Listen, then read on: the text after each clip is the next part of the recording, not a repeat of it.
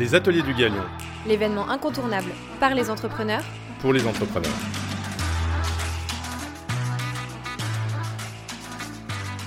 Bonjour, je suis Agathe Vautier, la CEO du Galion Project. Stimuler l'ambition et grandir ensemble. Voilà les moteurs du Galion. Aujourd'hui, nous réunissons 400 entrepreneurs de la French Tech qui forment une véritable intelligence collective. Leur ambition commune est celle de devenir des leaders mondiaux en contribuant à rendre notre monde meilleur. Pour partager davantage ensemble, nous avons créé un événement, les Ateliers du Galion. Nous organisons des forums de discussion sur des sujets concrets vécus par les entrepreneurs. Chacun peut venir partager son expérience, ses réussites et ses échecs en toute confiance. En vous partageant certains des enregistrements de nos ateliers, notre volonté est de rendre accessible au plus grand nombre un condensé des enseignements partagés par les entrepreneurs pour aider les entrepreneurs. Au Galion, nous ne donnons pas de leçons. Il y a mille chemins pour arriver à une destination. L'idée ici est de partager notre expérience pour apprendre et s'enrichir les uns des autres. Nous sommes convaincus qu'ensemble, nous sommes plus forts. Pendant cet atelier, nous avons voulu comprendre comment est géré le financement des nouvelles licornes. Y a-t-il vraiment un avant-après le statut de licorne? Quelles sont les métriques qui deviennent cruciales à ce stade? Comment gérer les nouveaux acteurs, que ce soit les investisseurs internationaux, les banques, mais aussi les nouvelles opportunités de financement, comme les IPO par exemple Bonne écoute Bonjour à tous, euh, merci d'être là. Donc euh, aujourd'hui on va vous parler un petit peu des financements, de comment euh, au-delà de 100 millions d'euros, une entreprise se finance et quelles sont les étapes pour y arriver, comment on y arrive, qu'est-ce qui se passe une fois qu'on y est, quel est le futur d'une boîte une fois qu'elle s'est financée au-delà de 100 millions d'euros. Donc moi je vais me présenter rapidement, je suis Jonathan Angeloff, je suis un des cofondateurs d'Aircall. Pour ceux qui ne connaissent pas, Aircall, c'est de la téléphonie d'entreprise version cloud. Donc on permet aux entreprises d'équiper leur centre d'appel ou tous leurs collaborateurs en téléphonie. Et on s'intègre à tous les outils métiers que les entreprises utilisent déjà. Aujourd'hui, Aircall, en, quelques métriques, ça fait 7 ans qu'on existe. On a levé un peu plus de 220 millions de dollars. On est près de 600 personnes. Euh, sur 2021, on a recruté pas loin de 300 personnes. Donc on a presque doublé en taille que sur 2021.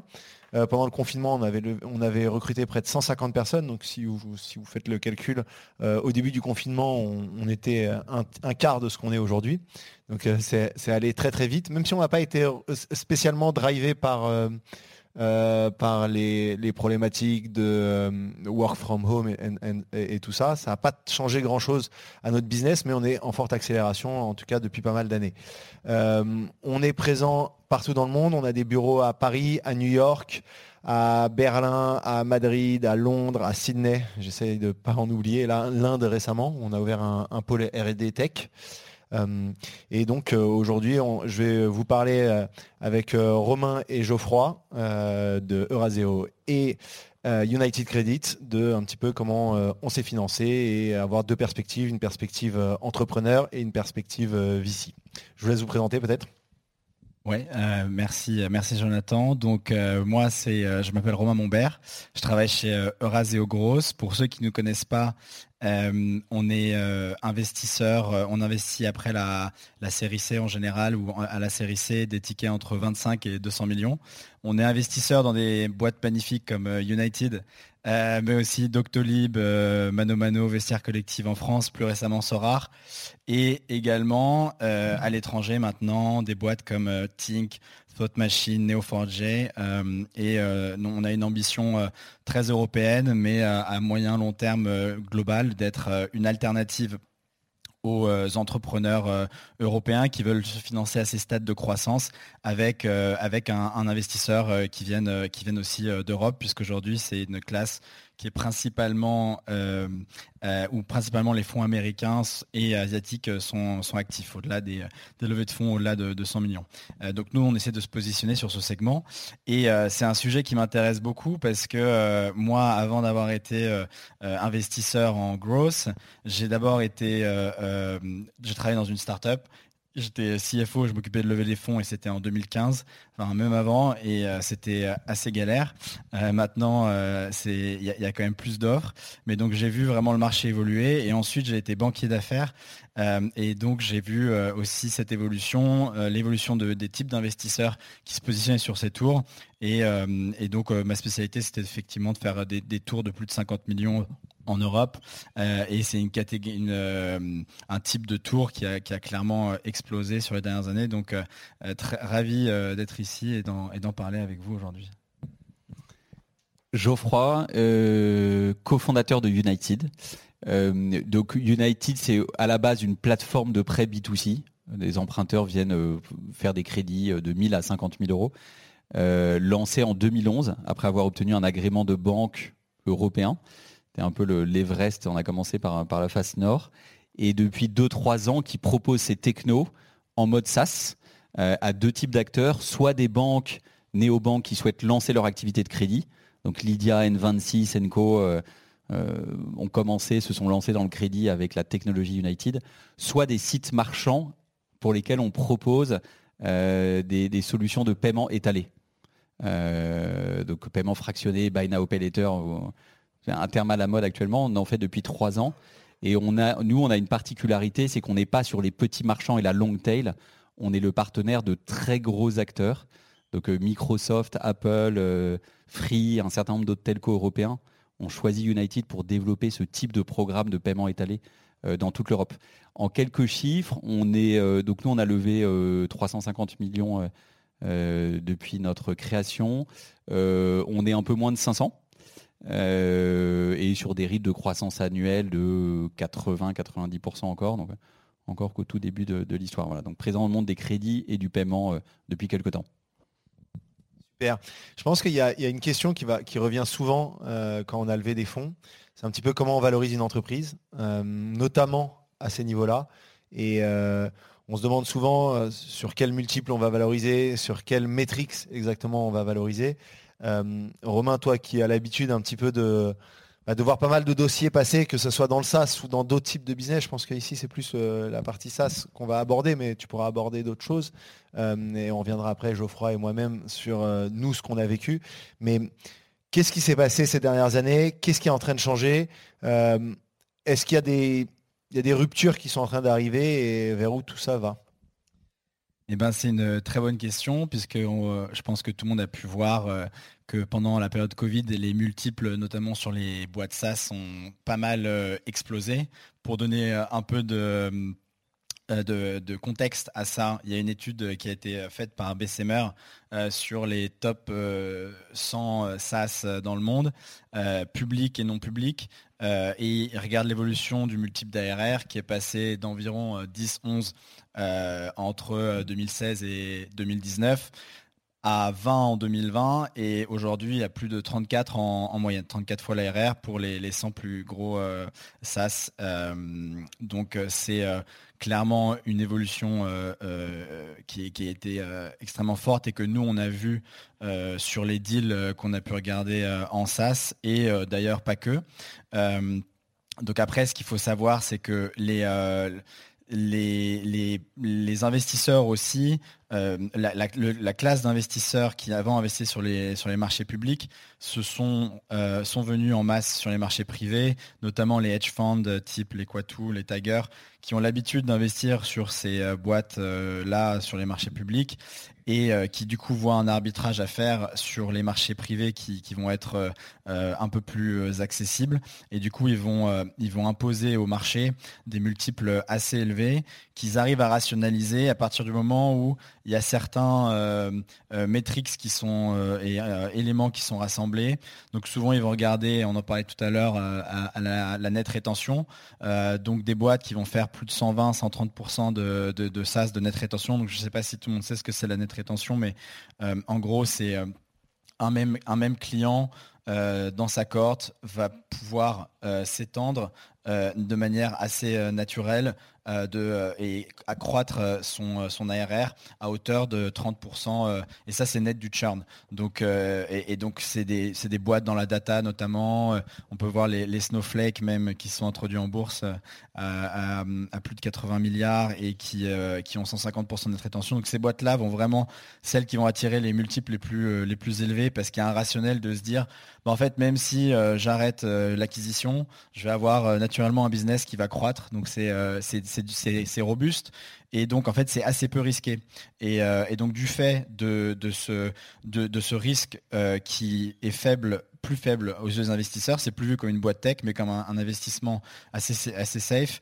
Euh, et donc le coût du capital naturellement baisse euh, et, du coup les valorisations peuvent, augmenter comme ça dans ces voilà dans, des, multiples assez, assez hauts. Et donc c'est une nouvelle norme qui s'est appliquée au marché sur l'année sur, l'année Covid en tout cas je, vais, je crois que tu vas reparler après des métriques euh, SaaS. Je vais parler un tout petit peu du, B2C, parce que nous, on a encore 75% de, nos revenus qui sont du B2C. Je trouve que pour les gros tours de financement, donc là on parle en particulier des tours de 100 millions et plus. Nous, on avait levé 180 euh, millions sur les, on va dire, 10 premières années. Et cet été, on a levé 140 millions. Voilà. Et donc, euh, ce qu'on a observé, c'est que sur les tours de 100 millions et plus, il y a quand même une distinction, une nécessité de, montrer que on maintient des taux de croissance qui sont euh, entre 50 et 120% euh, par an, alors même qu'on est déjà à je sais pas 50 à 100 millions de chiffre d'affaires ou, ou, ou revenus, de revenus annuels. Et donc ça, c'est un truc qui reste très très important. Montrer que tout en étant déjà gros, on, maintient en fait les taux de croissance qu'on avait euh, dans ces premières années. Dans le B2C, et je trouve de plus en plus sur ces tours de cette taille, le, chemin vers la profitabilité, euh, pass to profitability, c'est quand même un critère assez important. Donc nous, ça se mesure sur les marges sur coût variables, euh, qui sont entre je sais pas, 35 et 45% Donc les revenus moins l'ensemble des coûts variables, y compris dépenses marketing d'acquisition avant principalement les coûts fixes, en particulier les équipes tech. Et donc voilà, faut, faut arriver à maintenir ça. Euh, je pense c'est un peu, ah, c'est peut-être les mêmes indicateurs ou métriques que euh, lors des tours précédents, mais avec un niveau d'exigence un peu plus élevé. Euh, voilà. je rebondis sur, ce que tu dis, Geoffroy. En fait, les métriques en elles-mêmes qu'on regarde, et on va en parler juste après, la, fondamentalement, ça ne change pas grand-chose. Ce qui va changer, c'est qu'en fait, il y a de moins en moins d'entreprises qui rentrent dans cette catégorie-là. C'est-à-dire qu'à partir de 500 millions de valorisation, 600 millions, il y a peu d'entreprises. Donc la rareté fait finalement un petit peu, euh, ça, fait la, demande en face, qui a, envie d'investir dans des entreprises comme ça, qui voit des sorties euh, plus, plus lointaines, mais à de très grosses valorisations, des IPO, des choses comme ça.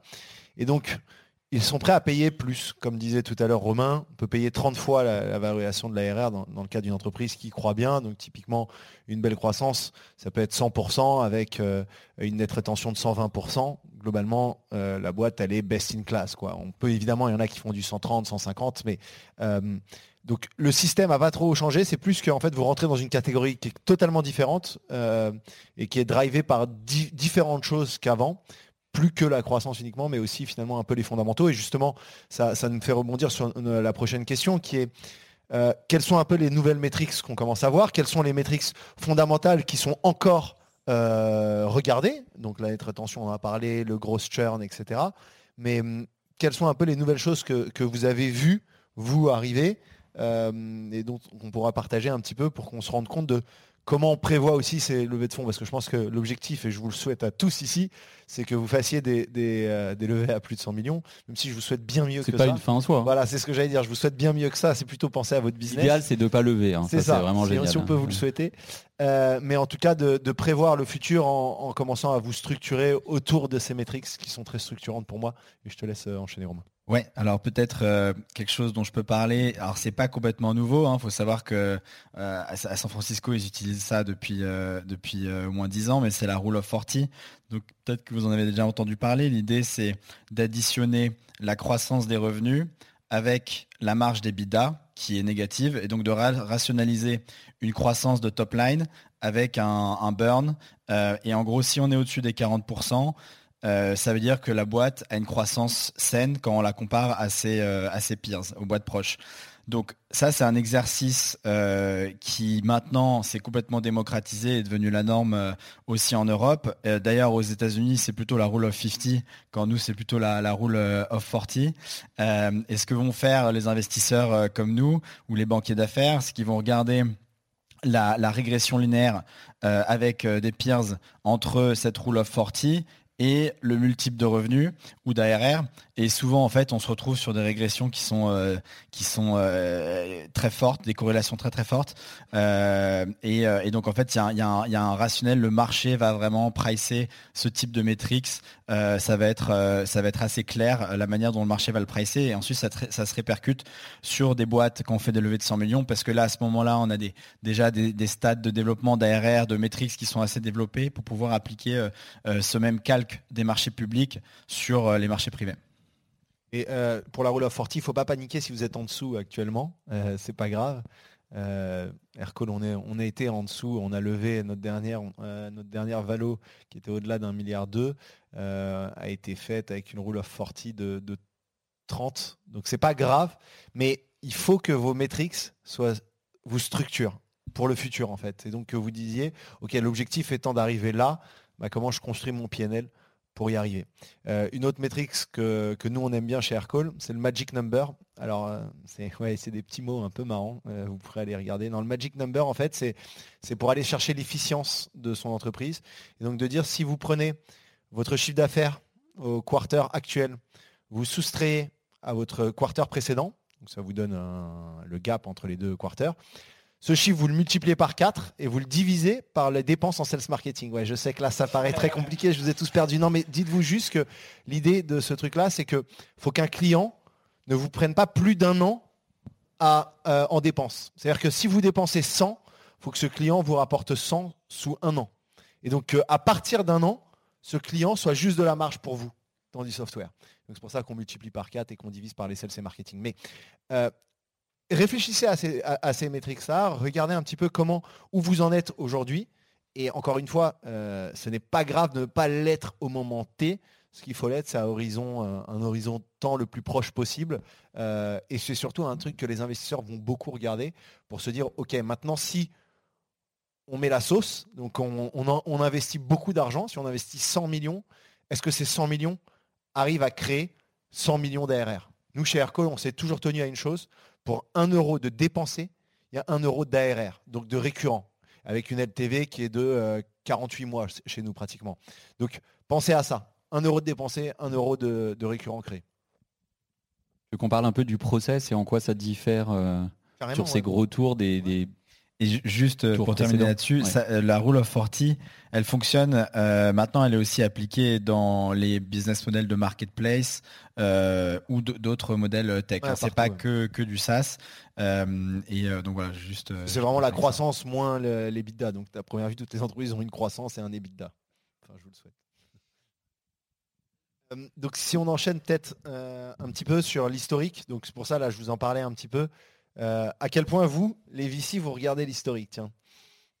Bah en fait, euh, nous l'historique, donc une valorisation, ça se base toujours sur, euh, enfin nous en tout cas, c'est toujours sur le next 12 months, c'est le futur, c'est le potentiel de la boîte. Donc on va analyser un potentiel de marché, on va analyser ensuite un business plan qui va nous donner une trajectoire et on va appliquer, on va regarder le, le, multiple sur les next 12 months et non pas les last 12 months. Donc il y a ce, ce, forecast, il est hyper important, mais il, veut, il veut rien dire si on n'est pas capable d'avoir euh, une confiance absolue sur la robustesse de la boîte dans le passé. Donc c'est pour ça qu'on va vraiment passer beaucoup de temps à décortiquer l'historique, les cohortes, euh, toutes ces métriques dont on a parlé. On va regarder l'évolution sur les trois dernières années en général.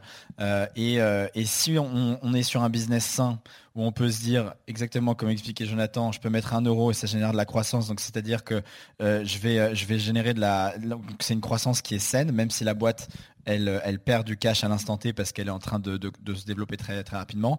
À moment on a cette confiance là, on va pouvoir Bye, on va pouvoir accepter de se dire on est on pense que cette trajectoire de croissance est fiable euh, bien sûr, on aura fait euh, nos propres euh, hypothèses. On va pas toujours prendre celle du management, ni celle du banquier d'affaires, encore moins celle du banquier d'affaires, pour l'avoir été. Et, en fait, et à partir de là, on va, on va mettre un, prix. En fait. Donc, mais l'historique est très important parce que à partir du moment où l'historique est pas, si l'historique est pas robuste, on n'a aucune confiance dans le, dans le futur. Des choses à dire sur l'historique? Moi, j'ai plein de choses à raconter là-dessus. Bah, enfin, oui. Non, mais ce qui est important sur l'historique, c'est euh, les investisseurs vont de plus en plus regarder comment la boîte a globalement respecté ses précédents forecasts. parce qu'à partir du moment où on a une certaine taille, c'est censé devenir plus facile à prédire, plus prévisible.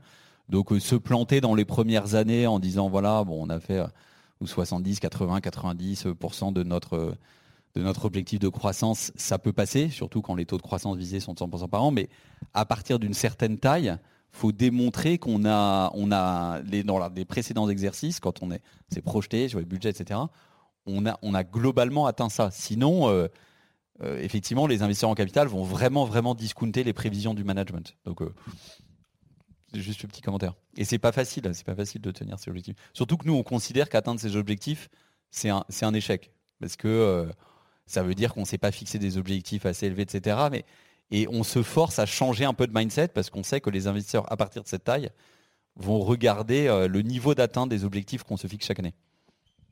La vraie difficulté, nous on l'a vécu chez Aircall, euh, notre histoire est, semée d'embûches chez Aircall. On a toujours eu une belle croissance. On a fait, à partir d'un million d'ARR, on a fait x3 deux fois, puis après euh, que des x2 jusqu'à l'année dernière. Euh, et là, on est cette année sur une croissance de 75%. Donc on peut se dire, waouh, ça croît vite. En revanche, on a eu, euh, on a eu pas mal de soucis sur euh, la rétention. Donc une nette rétention assez mauvaise entre 2016 et 2018 et fin 2018 parce qu'on avait beaucoup de problèmes de qualité. Voilà. Nous, on, on fait de la téléphonie pour les entreprises. Donc vous pouvez vous imaginer que lorsque deux personnes ne peuvent pas juste se parler, et donc c'est la base de mon outil, les gens ne sont pas contents et ils churn ou ils réduisent la voilure, etc. Donc une nette rétention assez mauvaise.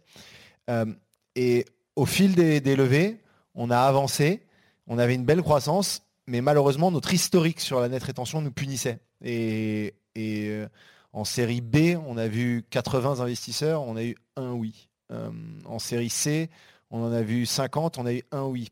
Euh, en série D, on en a vu un, on a eu un oui. Mais ce que je veux dire, c'est que on a, changé notre fusil d'épaule à un moment où on a compris que notre passé devait faire partie du passé et qu'il ne fallait pas regarder le passé d'une entreprise ou le passé d'une personne en général, je regarde un peu plus loin, sur le futur qui, va être. Parce qu'en général, les investisseurs prennent un fichier Excel, et désolé, mais et vous tirez un trait. Et vous n'aimez pas les hockey sticks. Ce qu'on appelle hockey sticks, c'est quand hop, il y, y, a un changement de cap. Sauf que il peut y avoir des vrais changements de cap. Et surtout, si vous êtes capable d'expliquer pourquoi vos chiffres étaient mauvais à un moment T. En tout cas, nous, ça nous a puni. Alors, notre, notre, valo n'a pas été tant puni que ça, même si un petit peu, ça a été très difficile, beaucoup de pertes de temps, beaucoup de, beaucoup transpiration. Euh, mais ce qu'il faut garder en tête, c'est qu'il faut que vous sachiez l'expliquer à un moment T pourquoi vous étiez là et que vous sachiez rebondir, peu importe le temps que ça prendra. Nous, ça nous a pris 5 ans pour rebondir sur notre net rétention. Donc on a un historique de net rétention qui est plutôt entre 108 et 112. Il y a eu des, mois, des quarters à 120%, et on est retombé très bas. On a même eu à une époque une nette rétention négative pendant 2-3 mois. Et, donc ça, c'est une catastrophe, mais on a su l'expliquer. Si vous savez l'expliquer et vous savez prendre, euh, on va dire, le, tournant à ce moment-là, ça devrait aller. Mais sachez que vous serez puni très longtemps pour ça au niveau des investisseurs qui vont malheureusement souvent tirer des traits et dire bon bah si tu es à 108, tu vas passer à 110, à 112, tu passeras pas de 108 à 120. Ce qui est à mon, à mon, à mon goût, en tout cas une erreur dans certains cas. Mais euh, ayez ça en tête, ayez ces métriques en tête très tôt et euh, soyez capable euh, de, réagir, on va dire, assez rapidement et, de pouvoir vous adapter. Et puis finalement, maintenant on va, on va, un peu changer sur le sujet, c'est les valos, enfin les, grosses, les gros tours comme ça. Il y a, on se demande souvent est-ce que c'est différent? Est-ce que c'est déjà moi j'avais une question peut-être pour l'auditoire. Euh, qui a déjà levé plus de 10 millions d'euros ici? Euh, Juste si vous pouvez lever la main, que je me rende compte un petit peu. Ok, plus de 10 millions, ok. Et puis entre 5 et 10 Ok, qui n'a jamais levé? Ok, d'accord. Donc il y, en a eu pas mal qui ont levé assez peu en fait. D'accord. Bon, on va vous parler peut-être de. Non, mais qui ont levé moins de 5 du coup. et c'est pas, pas grave, c'est très bien. C'est très bien. Euh, J'aimerais bien avoir levé euh, moins de 5, hein, je vous dis la vérité. Euh, est-ce que les processus sont différents aujourd'hui? Est-ce que, est que arriver à lever 100 millions, c'est fondamentalement différent que de lever 10 ou lever 5 ou lever même 1 euh, Quel est votre avis là-dessus? C'est intéressant d'avoir deux visions très différentes là. Bah, je peux peut-être commencer avec la vision de banquier d'affaires. en fait, le processus va être le même. Et je dirais que finalement, sur les grosses levées, comme on est déjà sur des boîtes assez matures, qui ont déjà franchi beaucoup d'étapes, euh, c'est presque plus facile euh, de faire des, process de, levée de fonds, déjà parce qu'on a, a plus de données, donc on va être plus rapide à pouvoir euh, préparer la doc. et, puis ensuite, comme on est beaucoup plus visible, on aura déjà été contacté par euh, certains investisseurs. Euh, donc en fait, la liste de, d'outreach euh, sera déjà, de contacts sera à peu près là. Donc finalement, le travail, plus la levée de fonds est grosse, plus entre guillemets le travail du, banquier d'affaires ou de la boîte, si elle n'est pas accompagnée, euh, va être euh, va être simple. J'aurais tendance à dire par expérience. Alors que sur des levées plus petites, on est peut-être moins visible. Il va falloir faire euh, beaucoup plus de travail d'éducation. On va pas avoir tous ces ratios dont on parlait qui permettent aux investisseurs de prendre une décision très rapide parce qu'en fait c'est évident la boîte elle est au-dessus de ses peers donc, dans ce cas-là les, investisseurs se positionnent très rapidement donc donc c'est un peu ce que j'aurais tendance à, dire en fait je ne sais pas si c'est quelque chose que vous avez vécu aussi par expérience. Nous, euh, ce tour de 140 millions, on l'a lancé, enfin on a lancé la, recherche d'investisseurs au deuxième semestre 2019. Si, il y a le Covid qui est arrivé très vite, donc du coup, on a, au global, ça a été un process de quasiment un an et demi entre le début et la fin, presque deux ans, mais parce qu'il y avait cette période où on a refermé, etc. D'ailleurs, on était content de ne pas être euh, ric-rac et tout hein, quand c'est arrivé, évidemment.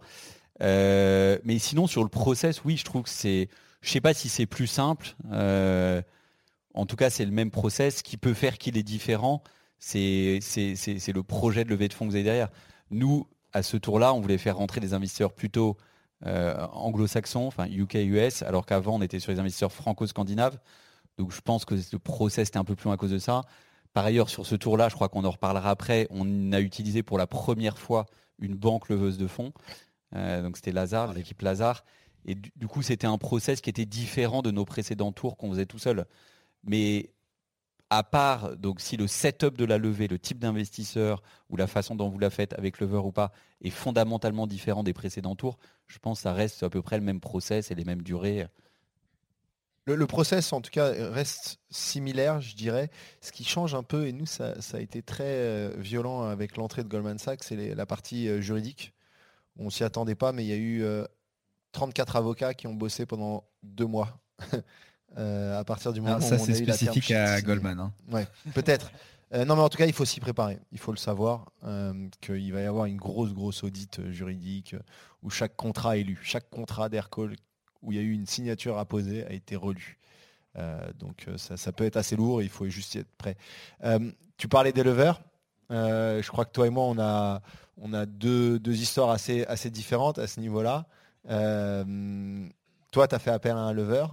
Euh, parle-nous-en un petit peu. Qu'est-ce qui, qu'est-ce que pourquoi tu as fait ce choix ouais, pour, la première fois. Voilà. Euh, tous les précédents tours sans lever globalement, à peu près 180 millions, et celui-là 140 millions avec un lever. Donc on a, on a pris des équipes de Lazare. pourquoi? Principalement pour la couverture géographique. Donc notre, notre, notre base d'actionnaires, c'est franco-scandinaves. Scandinaves, c'est Adevinta, Le Bon Coin, Shipstead, enfin, toute cette euh, leader mondial maintenant des petites annonces. Donc il y a un groupe de médias scandinaves et le reste des investisseurs plutôt français. Euh, donc je mets Euraseo dans les français, mais BPI, euh, Arkea, etc. Et donc là, on voulait aller chercher des investisseurs anglo-saxons, en Angleterre et aux États-Unis en particulier. Et c'est une des raisons pour laquelle on a pris Lazare. Et effectivement, les deux investisseurs qui sont rentrés à ce tour-là, c'est Goldman Sachs pour nous et Bridgepoint, qui est un fonds plutôt de late stage, de, de LBO en fait, euh, on va dire britannique.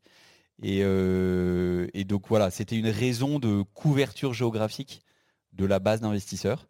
Euh, je pense que c'était une bonne raison. Et après, il y avait peut-être une mauvaise raison. mais on vient d'en parler avant, c'est qu'on se disait le process va être plus long, ça va être plus complexe, c'est un gros montant, etc. Et, et voilà. Et pour le coup, je pense que ça, on avait, on avait tort. Euh, et troisième raison, qui est aussi peut-être une semi-bonne raison, c'est que euh, mon associé Charles, qui avait piloté euh, l'essentiel des process de levée de fonds jusqu'ici, en avait marre de, passer du temps sur les levées de fonds. Et on s'est voilà, il s'est dit bon, ok, je prends un lever, comme ça, ça va m'enlever un, sujet, je vais pouvoir me concentrer sur d'autres choses. Dans les faits, on le sait tous, quand on prend un intermédiaire, on travaille quand même beaucoup. Alors on gère pas le process de contact, d'emailing, bon, station des rendez-vous, etc., etc. Mais euh, voilà, je pense que c'était une semi-bonne raison. Vous avez une bonne raison couverture géographique, une autre bonne raison, mais très personnelle de son côté, qui était euh, de se débarrasser un peu d'un process, et une qui était, euh, ouais, enfin voilà. J'ai mixé les trois, mais vous, vous Mais on a compris, il faut avoir une raison en fait. Quoi. Oui, faut, mais, mais, toi, pourquoi tu l'as pas fait d'ailleurs? Parce que j'avais pas de raison. non, mais c'est vrai. En fait, on s'est posé la question à un moment euh, avec Olivier, mon associé. Euh, et on s'est même dit qu'on allait prendre un lever. Et moi, je, suis un peu tombé de ma chaise quand j'ai vu les fils du lever. Euh, et je me suis proposé à devenir lever à ce moment-là. non, non, mais et, en fait, il faut avoir une raison qui est claire. Et je trouve que tu avais la bonne raison qui est de dire je ne connais pas les investisseurs internationaux, je veux un investisseur euh, en dehors de mes investisseurs actuels. Et euh, c'était une bonne raison. Nous, on avait déjà des investisseurs euh, aux États-Unis, au UK, en France, partout en Europe. Et donc, du coup, on n'avait pas trop ce besoin. nous, ce qu'on voulait surtout, c'était quelqu'un qui puisse nous accompagner à Next Step et qui, ira avec nous à, IPO un jour. Euh, et donc du coup, on n'avait pas une problématique précise. Et c'est vrai qu'au bout d'une semaine, on a rencontré deux trois leveurs de fonds. On n'a pas vu la valeur et euh, le résultat s'est fait assez rapidement. Et on en parlera après de comment on choisit les prochains investisseurs. Mais on n'a pas eu. C'est là que tu demandes en général est-ce qu'il y a des leveurs dans la salle? Y a-t-il des leveurs dans la salle? J'ai vu Patrick Robin. Ah. On vous laissera poser des questions tout à l'heure peut-être. Euh, peut-être, comme moi j'ai été lever avant, du coup on regardait pas mal les stats euh, de, d'utilisation de lever de fonds euh, en France. donc il y avait Marie Breyer aussi qui de, Serena qui était ancienne leveuse de fonds qui publiait tous les ans le pourcentage de montants intermédiaires au-delà de 1 million d'euros. Et je me rappelle qu'en 2016 il y avait 50% des levées de fonds au-dessus d'un million d'euros en France qui était intermédiaire. Donc en montant, donc c'était énorme. C'est tombé à peu près à un tiers en 2018. Et moi, j'avais fait la même étude, mais en Europe, quand j'étais euh, quand j'étais à Londres. Et en fait, ce qui était rigolo, c'est que je me suis rendu compte que c'était assez euh, spécifique par géographie. Donc, par exemple, l'Allemagne et la France allaient avoir des taux importants de leveur de fonds parce que culturellement, bah, de la même manière, on veut avoir, être euh, accompagné d'un bon avocat, on veut être accompagné d'un bon lever, euh, et voilà, c'est beaucoup plus dans les mœurs. Alors qu'au UK, pas du tout. Et donc euh, là où je travaillais avant, Arma Partners, on était une banque installée à Londres, mais j'ai pas fait un seul deal au UK. Par contre, en France, j'ai fait travailler sur Lydia, Evaneos, Talentsoft et toutes ces boîtes utilisaient des leveurs de fonds pour les, pour lever importantes au-dessus de, au de 50 millions. Et d'ailleurs, il y a pas mal d'investisseurs internationaux qui ne veulent pas parler aux leveurs. Nous, avec Goldman Sachs, euh, ils disaient, bah, il y a de l'hasard, on s'en fout. Nous, on veut parler que à vous, on parlera à personne d'autre. Euh, voilà. Et donc, euh, il faut, le savoir. Et c'est quelque chose qui a pas mal évolué. Nous, on voit quand même, je dirais, de moins en moins de, de leveurs. Alors après, il y a un autre phénomène, c'est que pour les très gros tours, là, quand on va devoir syndiquer 300, 500 millions et plus, là, on revoit une recrudescence des leveurs euh, qui vont faire une sorte de roadshow euh, qui se rapproche presque d'une IPO. Où ils vont faire un, book building euh, et dans ce cas-là, ça peut être quand même assez pratique pour la boîte qui va faire une vidéoconférence sur laquelle vont se connecter une trentaine d'investisseurs. et puis à partir de là, on envoie, on ouvre une data room pour ceux qui sont intéressés, on récolte les intentions d'investissement. Et donc voilà, donc là on est presque sur un processus d'IPO euh, mais c'est ça c'est plus pour les très grosses levées. Et, donc ça c'est un autre phénomène euh, intéressant. Et alors finalement, l'objectif de tout ça étant de choisir ses investisseurs de manière intelligente et un lever est aussi là pour ça, pour vous guider, pour éviter de vous faire perdre du temps, de voir des investisseurs qui... Parce que malheureusement, je vous ai dit, hein, sans 100, personnes vues, une personne nous a donné, j'aurais, peut-être dû euh, mieux trier mes, mes investisseurs. Et donc finalement, comment on choisit son investisseur? Qu'est-ce qui fait? On choisit un investisseur, euh, quelles sont les choses finalement à éviter euh, pour euh, faire une levée de fonds, on va dire, dans de bonnes conditions et qui évite de trop vous défocus de votre business principal, qui est quand même de, faire avancer la boîte? Déjà, tu l'as dit, il y, a beaucoup de moments on n'a pas le choix. Il faut quand même être assez honnête là-dessus. donc c'est l'idéal s'il y a 5 personnes qui veulent mettre 150 millions dans ton entreprise. je pense que c'est très très rare. Donc souvent le choix est quand même assez limité. Après sur les critères de choix, nous c'est les mêmes, c'était les mêmes pour les premiers tours que pour celui-ci. C'est fit humain et partager une vision de long terme ensemble sur la boîte. je trouve un, point qui en théorie devrait entrer dans les critères, mais qui est très compliqué à mesurer, c'est est-ce que, enfin, au-delà de, l'equity, au-delà du, cash, des moyens financiers, qu'est-ce que l'investisseur va pouvoir apporter d'un point de vue industriel, business, etc., aux au fondateurs, à l'équipe de management Mais c'est très dur à mesurer après, on s'en rend compte souvent après. Il y a certains investisseurs qui apportent énormément et d'autres qui apportent moins. Euh, mais je trouve, que ça reste un critère difficile à évaluer avant la levée, même en parlant avec des pairs qui auraient déjà eu ces investisseurs euh, autour de table. Oui, bah, peut-être je vais parler du, point de vue d'investisseur parce que du coup, nous, on a eu beaucoup plus euh, de concurrence euh, là sur les dernières années. J'en parlais tout à l'heure avec Jonathan et Geoffroy. Je pense qu'en en 2015-2016, il devait peut-être y avoir euh, cinq fonds de, de growth equity qui étaient capables de faire des chèques de plus de 50 millions en Europe. Et puis maintenant, avec tous les fonds américains et asiatiques, il y en a avoir une quinzaine. donc pour nous, la concurrence a est clairement augmenté. Euh, et avec ça, il faut qu'on se différencie. Et souvent, c'est quand même à la fin le prix qui gagne, malheureusement. Donc, euh, nous, on va essayer, euh, par exemple, à notre échelle, de pouvoir proposer un certain nombre de services aux boîtes, à nos boîtes de portefeuille, pour les aider à faire du bizdev, pour les aider dans leur, dans leur dans leur recrutement, dans leur stratégie de M&A à préparer une IPO. Euh, voilà, tous ces sujets-là, on va essayer de, les accompagner, on va produire du travail euh, de manière ad hoc si besoin, euh, etc. mais c'est vrai qu'avec l'arrivée aussi d'un autre mode de fonctionnement plus inspiré des marchés publics, notamment par exemple les, les Tiger Global, si vous avez entendu parler, qui eux vont pas demander de place au board vont pouvoir mettre des valorisations euh, assez élevées parce qu'ils ont moins d'exigences de rentabilité que nous, euh, puisqu'ils s'adressent à des investisseurs qui sont habitués au public où les rendements sont plus faibles que sur euh, le private equity. Et, donc ils vont, ils vont avoir des termes, des termes très simples, ils vont exécuter très rapidement le tour. Et donc, bah, ça, nous a obligés aussi, nous, à revoir nos process, à être capable de se positionner beaucoup plus rapidement, à, bah, à être prêt à payer cher parfois et euh, surtout à essayer de démontrer vraiment euh, qu'on peut apporter euh, de la valeur au-delà du simple capital. mais effectivement, comme, dit Geoffroy, c'est quelque chose dont on se rend compte après. donc il faut essayer de récupérer des feedbacks. Après, voilà, chacun doit interpréter. On est un peu en retard. Est-ce qu'il y a des questions dans le public? Ah, ok.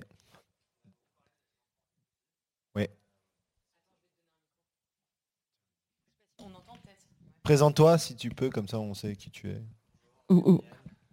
Salut Gabriel. Euh, on a beaucoup parlé des financements equity pour amorcer euh, forcément des, futurs licornes. Quel est le rôle du financement non dilutif? On en a moins parlé. Euh, je fais plutôt allusion à peut-être de la venture debt qui est très, très répandue aux US et pas encore en France, ou d'autres schémas plus, plus récents, plus innovants comme le factor et même le revenue-based financing. Est-ce que c'est des choses que vous avez envisagées? Est-ce que c'est des choses que vous trouvez pertinentes dans le contexte aujourd'hui? Où les valos sont aussi élevés et comment vous voyez les choses pas trop d'avis, on n'a pas creusé. je, connais je connais les sujets que tu évoques, mais on les a pas regardés sérieusement dans le cadre de nos levées. Alors, euh, nous, chez Aircall, on a fait de la venture debt. Euh, on a fait de la venture debt au moment du Covid. Euh, on était en levée de fonds. Donc, exactement, on a commencé notre levée de fonds en février 2020, avec comme ambition de la closer en mars 2020. voilà, vous avez compris, euh, l'ambition était à échouer. Et on a un peu paniqué. On, avait, on avait encore devant nous une, dizaine de mois de cash. Et on a commencé à parler justement avec des fonds de venture à ce moment-là, qui eux, pour le coup, euh, sont toujours chauds, quoi. Parce qu'en fait, en fait, alors la venture debt, hein, pour que tout le monde comprenne, c'est il y a une partie de, une petite partie d'equity, assez petite. En fait, c'est des varants euh, donc c'est une forme d'option, je vais vous perdre, mais c'est une forme d'option qu'ils peuvent exécuter, euh, qu'ils exécuteront à la fin, et donc ils auront une petite part d'equity. Et le reste, c'est du cash. Ils vous donnent du cash, un taux assez élevé, environ 10%. Euh, donc c'est, la note peut être assez salée. L'idée, c'est que c'est moins dilutif, tu as raison. Donc nous, on l'avait fait un petit peu en urgence en se disant, si ça part en cacahuète, on a un petit peu d'argent et on est à l'aise, on peut continuer notre, notre activité. Combien de mois de, plus? Je sais pas, genre 6 mois de cash en plus Là, donc à ce moment-là, on avait pris 10 millions, je crois, si je me souviens bien. Euh, à notre rythme, ça faisait 10 mois. Quoi. On, cramait à peu près un million par mois à ce moment-là. Euh, et on l'a pris en se disant, au moins l'entreprise est à l'abri, on verra ce qu'il adviendra et on fera un tour dans les mois qui suivront.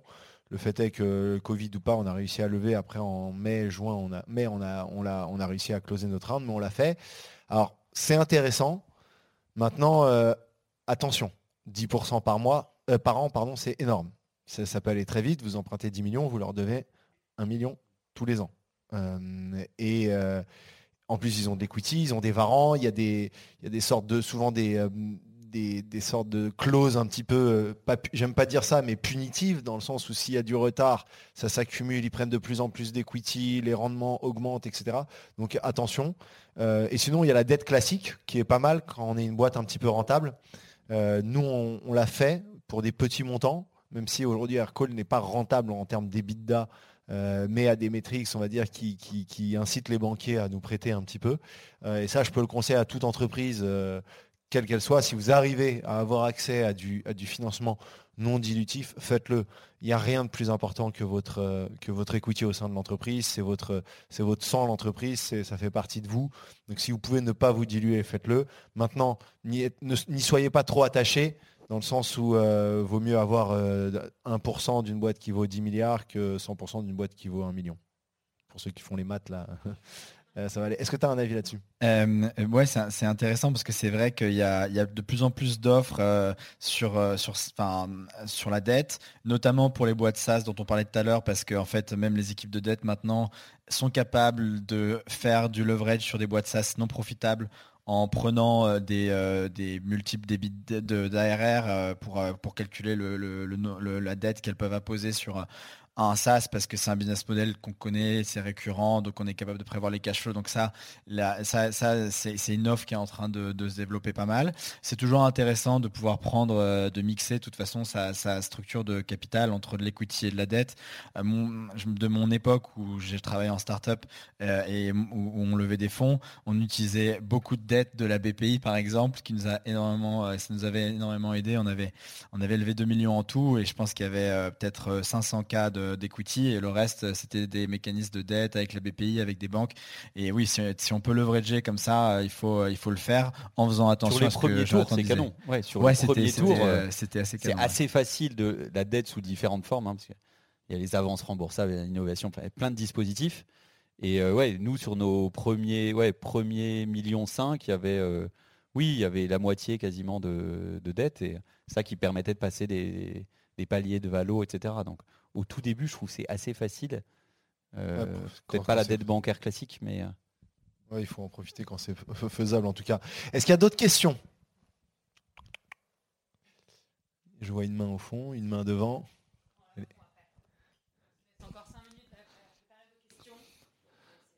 Alors bonjour, je suis Nicolas, le cofondateur de Fairmoney. Et la question c'était, euh, est-ce que ça vaudrait le coup de ne vraiment pas considérer le support que peut donner que peuvent donner les investisseurs euh, par la suite et uniquement se concentrer sur les fonds en se disant que par la suite on peut constituer un board d'advisors qui euh, aura lui la charge de, vraiment supporter la boîte. Donc se dire que les investisseurs sont là purement pour les fonds, ce qui permet peut-être d'aller, euh, comme tu le disais tout à l'heure, vers des boîtes comme Tiger pour, pour lever des fonds. Bien sûr, mais si, déjà, déjà tu trouves des investisseurs qui apportent les fonds. déjà beaucoup. Non, mais c'est déjà l'essentiel, quoi. Après, ouais. ouais, moi je dirais oui. Je, suis d'accord qu'il faut pas se. C'est important qu'il puisse apporter autre chose, mais tu es seul dans ton bateau. Il faut le savoir, ça. Yes. Oui, bonjour. Euh, Clément, cofondateur d'Agicap, startup à Lyon. Salut Jonathan. Clément, ça va? Ouais, super, merci. Euh, moi, j'ai une question euh, sur. vous avez mentionné plusieurs levées successives, A, B, C, D. c'est quoi le bon moment? Ça a été quoi vos triggers respectifs pour relever des fonds? Il y a les signaux du marché, y a, on sent que ça bouge, euh, tous les Chinois, tous les Américains euh, mettent de l'argent en Europe, alors il faut y aller. Est-ce qu'il y avait un plancher en dessous duquel tu t'es dit je je descendrai pas en dessous de ça parce qu'après j'aurais plus de levier vis-à-vis des investisseurs, je parle de cash. Voilà, c'est quoi la logique par laquelle vous êtes allé lors des levées, notamment BC Alors moi j'ai une réponse assez simple, il y a un time to market pour toi qui est important. C'est-à-dire que est-ce que tu sens que tes métriques sont dans le on le vend en poupe Est-ce que euh, tu as l'impression que tu es sur un bon quarter qui va. C'est très dommage et ça paraît fou, mais les investisseurs vont regarder ton quarter euh, actuel même. Hein. Euh, moi j'ai des investisseurs avant de signer un ils me disent aujourd'hui ça s'est bien passé là, y a, ça, ça close encore. donc un time to market assez important et, nous par exemple bizarrement alors c'est peut-être le hasard pas le hasard on a toujours closé nos levées de fonds fin Q1 euh, entre fin Q1 et, mi Q2 parce que Q1 Q2 en général sont les très bons quarters dans le SaaS et, globalement c'est le, bon timing pour nous. Et donc on a toujours annoncé nos levées de fonds entre mai et juin. Euh, en tout cas ça c'est chez nous. Nous euh, on a levé de l'argent quand on en avait besoin. C'est pas dit on va accumuler, accumuler, accumuler parce que le, le contexte est bon. Et après, à chaque levée, on essaye de, se dire que la prochaine ne doit pas intervenir avant, je sais pas, deux ans. Bon, voilà. Il faut en avoir besoin. Ça, c'est très important. De... Nous, en tout cas, on attendait d'avoir moins d'un an de, de run rate pour se dire, OK, on déclenche maintenant et on, est à l'aise, on ne vient pas en panique. Il ne faut pas attendre la dernière seconde. Il faut éviter, en tout cas. Ouais, faut anticiper un peu et puis il faut pas oublier que ça, a un coût quand même. Donc euh, il faut être sûr que c'est un moment où, comme tu disais, on peut optimiser sa, euh, sa valo, qu'on a les bons métriques. Et puis après, il y a des contextes de marché. Si on a un concurrent qui vient de lever énormément d'argent avec un investisseur qui a, des poches profondes, bah, ça peut aussi amener à déclencher euh, un process plus rapidement. Donc c'est tout un tas de paramètres à évaluer et, il faut pas oublier que ça, ça, a quand même un coût. Donc il faut optimiser le coût du capital et la dilution que ça va, ça va représenter. Quoi. Ouais, et puis je pense qu'il faut avoir, je, rebondis parce que j'ai oublié de dire un truc qui, est assez important, c'est de se demander toujours pourquoi je lève. Il y a beaucoup d'entreprises qui ne savent pas pourquoi elles lèvent. Elles lèvent parce qu'il faut lever. Et la question c'est qu'est-ce que vous allez en faire? Euh, Souvent on va maximiser le montant de la levée et au détriment du coût de, de, la valorisation, donc on se retrouve à beaucoup se diluer. Donc si tu es capable de lever 10 euh, millions euh, mais qui te coûte rien parce qu'en fait, tu es sur une, es valo assez élevée, j'en sais rien, tu lèves 10 sur 200 euh, de valo, bah c'est bien si en fait ces 10 millions, tu sais qu'ils peuvent t'emmener très loin. Alors que lever 50 juste pour lever 50 et dire il y a eu 50 dans les médias et être content, mais ne pas savoir exactement quoi en faire, pour le coup, ça n'a aucun intérêt. Donc, bien calibrer sa levée de fonds pour passer à l'étape d'après. Et, j'ai vu beaucoup d'entrepreneurs, malheureusement, se planter hein, à se dire, faut que je lève plus, plus. Et puis finalement, ils ne savent pas le dépenser ou ils ont un coût du marketing euh, inefficient et donc euh, des rendements décroissants. Plus ils dépensent, moins c'est rentable. Euh, donc voilà, bien avoir cette chose en tête. Et donc pour ça, c'est avoir une force financière assez organisée qui te permet de te dire combien tu vas dépenser dans les mois, quarters à venir avec un plan euh, normal, un plan très bullish et un plan, euh, on va dire, euh, un petit peu à, la baisse, et de déterminer, de combien j'ai besoin pour faire les deux, trois prochaines années, mais pas plus. Ça, ne sert à rien de trop regarder. Avant tout, créer une entreprise rentable. C'est s'il y a bien un conseil que je peux vous, que je peux vous donner, même si j'ai levé 220 millions et que ça, ça paraît fou de dire ça, mais il vaut mieux maîtriser sa bottom line que sa top line dans certains cas. L'un n'empêche pas l'autre. L'un n'empêche pas l'autre. Je suis très heureuse d'avoir partagé avec vous les coulisses des ateliers du Galion. Si vous avez aimé ce podcast, abonnez-vous pour recevoir nos prochains épisodes. Et si vous avez appris quelque chose, partagez-le aux entrepreneurs autour de vous. Cela nous aide vraiment à rendre plus accessibles ces contenus pour accompagner un maximum d'entrepreneurs à se développer. Merci beaucoup et à très vite pour de nouvelles aventures.